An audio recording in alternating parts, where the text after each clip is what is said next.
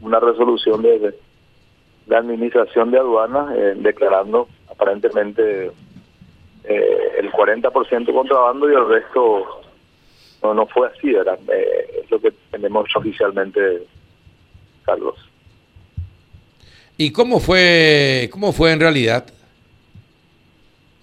Bueno, eh, yo no, no quisiera entrar a realizar juicio de valor sobre esa resolución, pero no obstante, eh, lógicamente yo tengo una posición lógica y jurídica también sobre lo ocurrido en aquel entonces, eh, hace un año aproximadamente, el, el 5 de febrero, desde la UIC y las unidades operativas que integran la UIC hemos realizado trabajo de inteligencia y posteriormente un operativo en la zona de, Guairá, eh, de Salto de Guairá, donde a orillas del río Paraná se ha constatado la, la existencia de, de, en este caso, de, de dentro de un predio de, la ITIPUI nacional que utilizaban como paso gran cantidad de embarcaciones con cargamentos de, cigarrillos y, y otros tipos de productos y pegados a esa a esa a ese puerto clandestino estaban algunos depósitos y también vehículos cargados con, con cigarrillos que lógicamente estaban prestos para ser trasladados hacia hacia el lado brasilero, el modo operandi.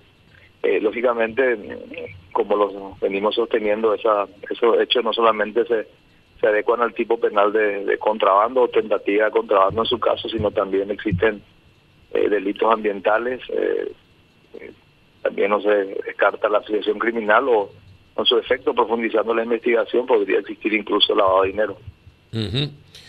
Ahora, eh, y, y, todo esto se hizo conforme a las normas, doctor. Hay, eh, todo se hizo conforme participaron los fiscales, se hizo todo adecuadamente conforme a las normas. Sí, por supuesto. Eh, nosotros hemos presentado la denuncia ante el Ministerio Público, eh, requiriendo también la orden de allanamiento, atendiendo que una parte se encontra, una parte de la carga se encontraba en una propiedad privada colindante con el inmueble de la ITPUI Nacional. Se solicitó la orden de allanamiento y bueno, se ingresó a la propiedad también a los efectos de también de precautelar todas las formalidades procesales. Uh -huh. Ahora, eh, pero ¿y, eh, participó el fiscal en todos los allanamientos que ustedes realizaron? Sí, en puridad que existió un solo allanamiento. Eh, tuvo en principio el el fiscal Israel Villalba. Luego al día siguiente ya eh, estuvo el fiscal Rossetti también con su asistente para elaborar actas sobre, sobre lo actuado en aquel entonces. Uh -huh. Eh, y bueno, ¿y por qué cree que aduanas eh, llegó a esta, a esta conclusión que solamente el 40% sería contrabando? En puridad, reitero, yo desconozco las motivaciones de la de, de la aduana, no accedía aún al, al, a la resolución para tener un juicio de valor bien acabado, pero no tanto, no obstante, en base a la experiencia también que tuvimos en otros casos, eh, yo tengo mi discrepancia sobre, sobre esta resolución. Ajá. Eh, y bueno, eh, ¿y qué va a pasar ahora que se manifiesta esa discrepancia? Bueno, yo no soy parte del, del, del caso, ¿verdad? solamente nosotros como UIC nos, nos encargamos de, de, coordinar acciones y operativos anticontrabando. A partir de allí ya ponemos a disposición del Ministerio Público y también de, de, de la aduana. ¿verdad?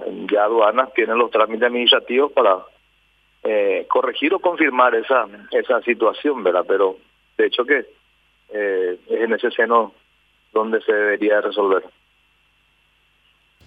Bueno, eh, ¿y dónde, cómo, cómo fue, el, cómo fue el que se encontró el cargamento?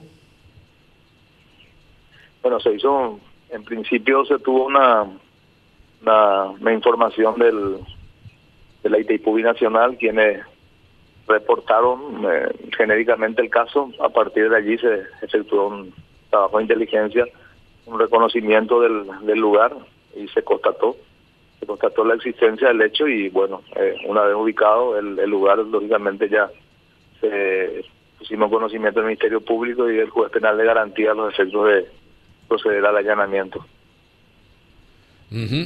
Eh, ¿Y qué es lo que encontraron? Eh, en ¿cuántas, ¿Cuántas cajetillas?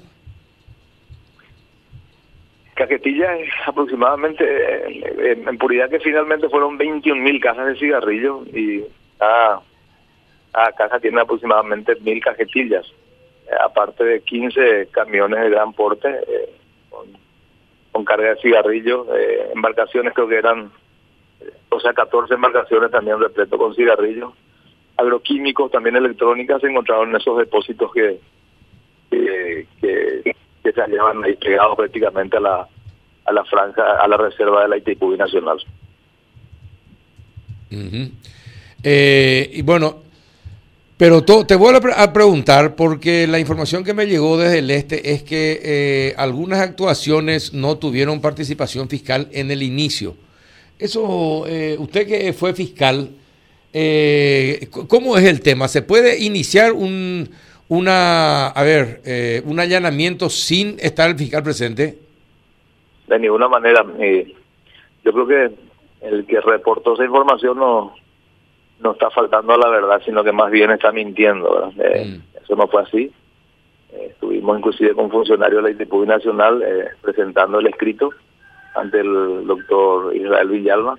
recuerdo bien, ¿verdad? Estuvimos prácticamente 6, 7, 8 horas esperando la la orden de allanamiento para ingresar justamente a la, a la propiedad. Una vez obtenida, el propio fiscal acompañó el procedimiento y al día siguiente ya se incorporó también otro fiscal más, ¿verdad? que fue el fiscal Humberto Rossetti. Esto, eh, esa información es falsa, Carlos. Ahora, una cosa, ¿y cómo es que hay en, entre dos eh, instituciones del gobierno hay tamaña diferencia?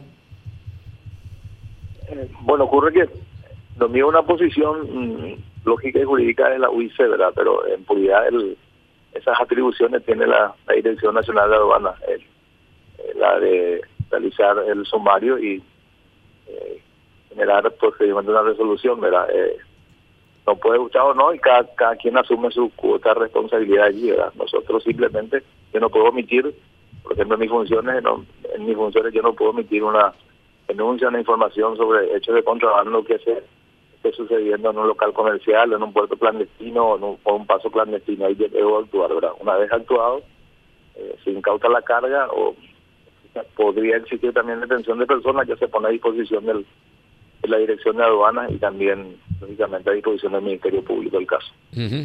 ¿Y para usted un error terrible y grave lo que hizo Aduana?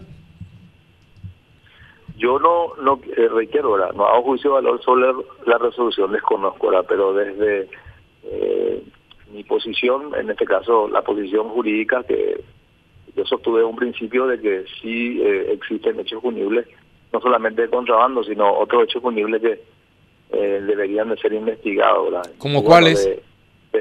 y, señalé en principio, ¿verdad?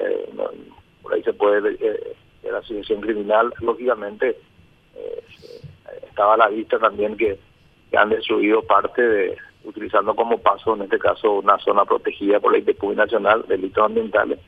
Y, ¿por qué no también eh, investigar lavado de dinero? Siempre he señalado que celebraba que estas personas puedan presentar sus facturas ante la aduana, ¿verdad? Allí ya se podría identificar a los supuestos autores del hecho, ¿verdad? Eh, y bueno, no sé si ocurrió también esa, esa situación, ¿verdad? Yo creo que las facturas no deberían ser un, comprobante para liberar cargas, más bien un comprobante para imputar a las personas que han cometido este hecho. Juan. Doctor, eh, ese porcentaje que la autoridad competente declara eh, no contrabando, eh, ya el Ministerio Público ante esto, por aquello de la prejudicialidad, si la autoridad competente no lo sostiene así, ya no hay nada que se pueda hacer o usted puede plantear una oposición a esa, a esa decisión? Yo no, no puedo plantear, no soy parte en la causa, pero el Ministerio Público no tiene ningún obstáculo también para impulsar la, la acción penal, ¿verdad? No, no, inclusive existe jurisprudencia de la Corte, ¿verdad? No puede depender de una autoridad administrativa para realizar sus, eh, en este caso, sus diligencias preliminares e inclusive imputar a las personas. Eso no, no, no, no señala el Código de Enero ni ninguna otra disposición legal.